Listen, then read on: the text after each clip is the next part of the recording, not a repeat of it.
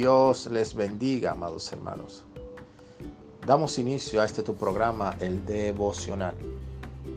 Hablaremos bajo el tema El secreto de Dios. Muchas personas deben aprender este principio espiritual, el cual Jesús eh, nos enseña. Cuando vamos a orar, entremos en intimidad, cerremos la puerta y pidamos al Padre que está en secreto. Cuando el Padre ve en lo secreto, entonces se manifestará en público aquello que le hemos pedido al Padre en secreto.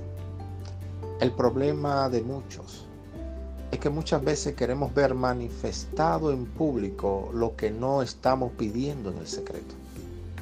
Y es tiempo, amado hermano, de que volvamos a restaurar nuestra vida de oración.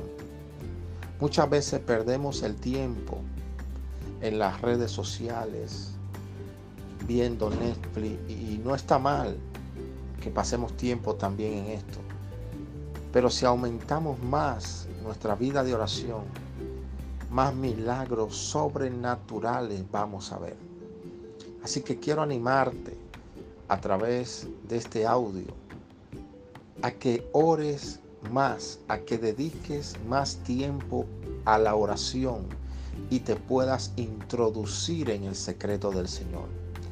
Y verás cómo el Dios que te ve en lo secreto manifestará en público las peticiones que le pongas delante de Él.